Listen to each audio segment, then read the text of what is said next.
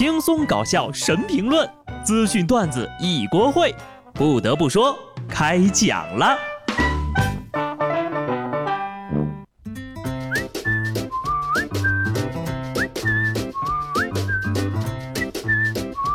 Hello，听众朋友们，大家好，这里是有趣的。不得不说，我是机智的小布。每年都有很多人说，年味儿越来越淡了。慢慢的呀，看到年味儿越来越淡这句话，反而会觉得年味儿浓了不少。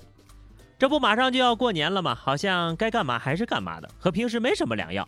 但是你要是说春节假期延长它半个月，这年味儿好像立马就浓了。如果你觉得自己的生活工作压力很大，压根儿没有心情过年，那你不妨学学乐视的心态。这不，最近乐视欠一百二十二亿这件事儿，大家全都知道了。结果呢，乐视蹦出来告诉大家，谣言都是谣言。乐视澄清公告，App 上欠一百二十二亿是出于推广效果最大化考虑的。实际上呢，根据上期的报告，欠了一百五十三亿。终有一天，我也能凭本事欠这么多钱呢。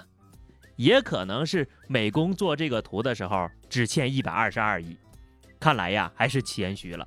这种谦虚是我没能想到的，一种不以为耻反以为荣的感觉扑面而来了。怎么看你还挺硬气的呢？所以欠钱的真就是大爷了。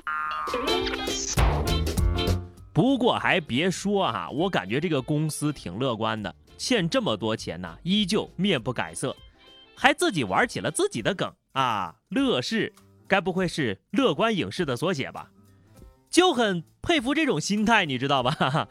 众所周知呀，反向营销的节目效果是最好的。话说，你们有没有被这种营销手法去搜这个 APP 的？努力自黑的公司运气一般不会太差，而那些换着花样坑员工的公司运气都不会太好。辽宁鞍山一个火锅店洗碗阿姨凭借滚可乐技术赢得了四十万大奖的视频在网络流传了。对此呢，火锅店的工作人员说呀，视频中发放年终奖只是火锅店搞的一个游戏，四十万呢并没有真给。用一听可乐在桌子上滚，滚到五块十块的时候呢，老板就给员工发个五十的奖励；滚到二十的时候，五十的时候就给发个一百的奖励。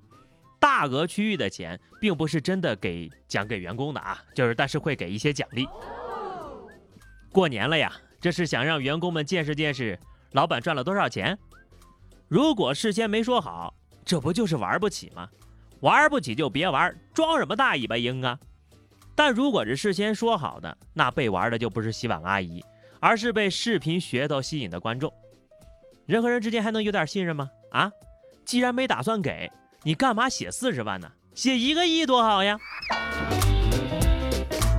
懂了，就是想炒作呗。当年的土财主呀，都没有拿人这么找乐子的。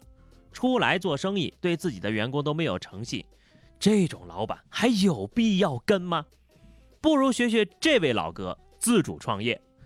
日本一个三十七岁的男子，凭借什么也不做的卖点，把自己出租给无聊的、孤独的或者需要帮助的人。他的这个出租生意啊。在网上意外获得了很多人的欢迎，在网络上赢得了二十六点九万名的追随者，同时收到了成千上万条的服务请求。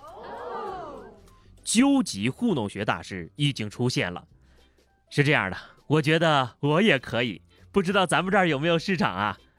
画个重点，可以什么也不做，但务必让我吃吃喝喝。我现在的心态就是这样，想做点上进的事情，比如说工作呀、运动呀、做家务呀。但是身体完全不听大脑的指挥，能拖延就拖延。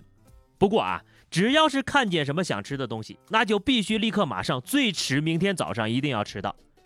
吃到的那一刻啊，幸福难以言喻，同时悲从中来。我怎么就这么惨呢？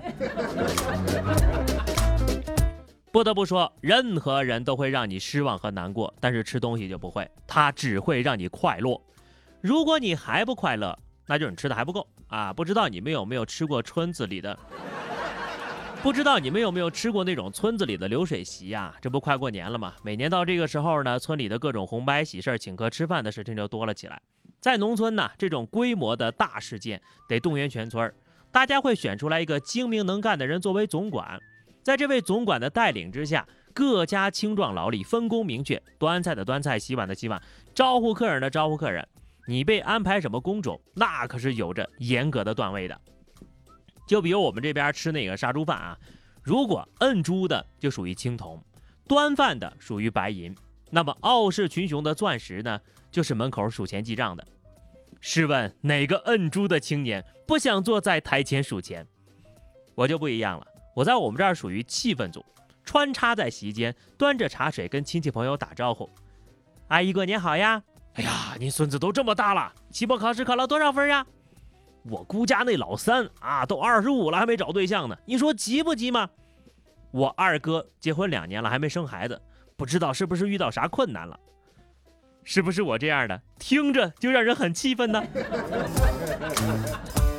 先别动手揍我，下面这事儿啊更让人气愤。”黑龙江海伦市一男子做核酸时呢，因为检测顺序与志愿者发生了冲突，先是踹倒了志愿者，然后又把自己的妻子推倒在地。原来呀，该男子因为孩子小怕冷，所以着急，还好志愿者没有受伤。海伦市公安局通报，依法对该男子采取了刑事强制措施。看看这娴熟的推老婆的动作，我先替在座的单身好男儿们问了：凭什么这种人渣都有老婆？人家志愿者在户外站着也够冷的，你别说，这肯定不是因为怕孩子冷。你就算是怕孩子冷，又能怎么样呢？找借口发泄啊，耍横，这种人能爱孩子，会怕孩子冷？哼，我就笑了。这样的熊大人呐，就该好好教育教育。南阳西川交警大队查获了一名酒后驾驶摩托车的男子，将其带往医院进行抽血，但是呢，该男子拒不配合，大喊。洒家鲁智深，民警灵机一动啊，搬出了林冲劝他配合。后来呢，他还真就听了哈。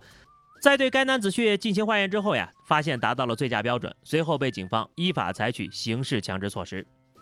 这年头呀，不读几部名著，还真就不好执法了。一说林冲，他居然很配合，必须要让宋江来审理这个案子。下面这个事情呀，想要装病请假的朋友呀，请注意了。有记者发现呢，有部分网店居然在售卖医院输液的视频素材。这些视频素材呢，大多都是第一视角拍摄，看上去呀，就好像拍摄的人真的生病输液一样。除了打点滴视频素材之外呢，有的店家表示还可以量身定做各种医院生病的视频，还可以量身定做各种医院生病的视频，包括腿部骨折、打了石膏、正在抽血等等等等。如果有需要，甚至还可以加上买家的声音。不过呀，这项服务得加钱，而且就这啊，还真有人买。买家究竟花钱买这些视频干嘛呢？大家伙儿都心知肚明啊，当然是用来请病假的。不过律师说了，如果在网上购买输液等视频向单位请假，这种行为呢属于伪造病假，情节严重的啊可能涉嫌诈骗罪。不得不说，本来吧，请个假倒也没这么复杂。早上起来一摸脑袋，哎呀，发烧了啊！虽然说生病的没法去上班，但有的时候呀，这些小病小痛也没有到医院打点滴的地步，吃点药，睡一觉，休息一天，可能就好了。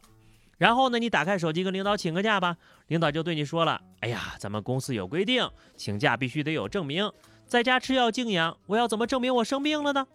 这个时候打开手机，看到这么个东西。你说要不要买？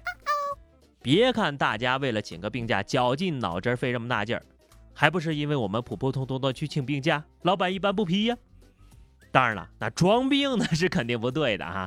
虽然说明天就放假了，但各位呢也要认真的站好最后一班岗，努力奋斗啊！我先做个表率，过年期间呢，咱们节目照常更新。就这样吧，下期不得不说，我们不见不散，拜拜。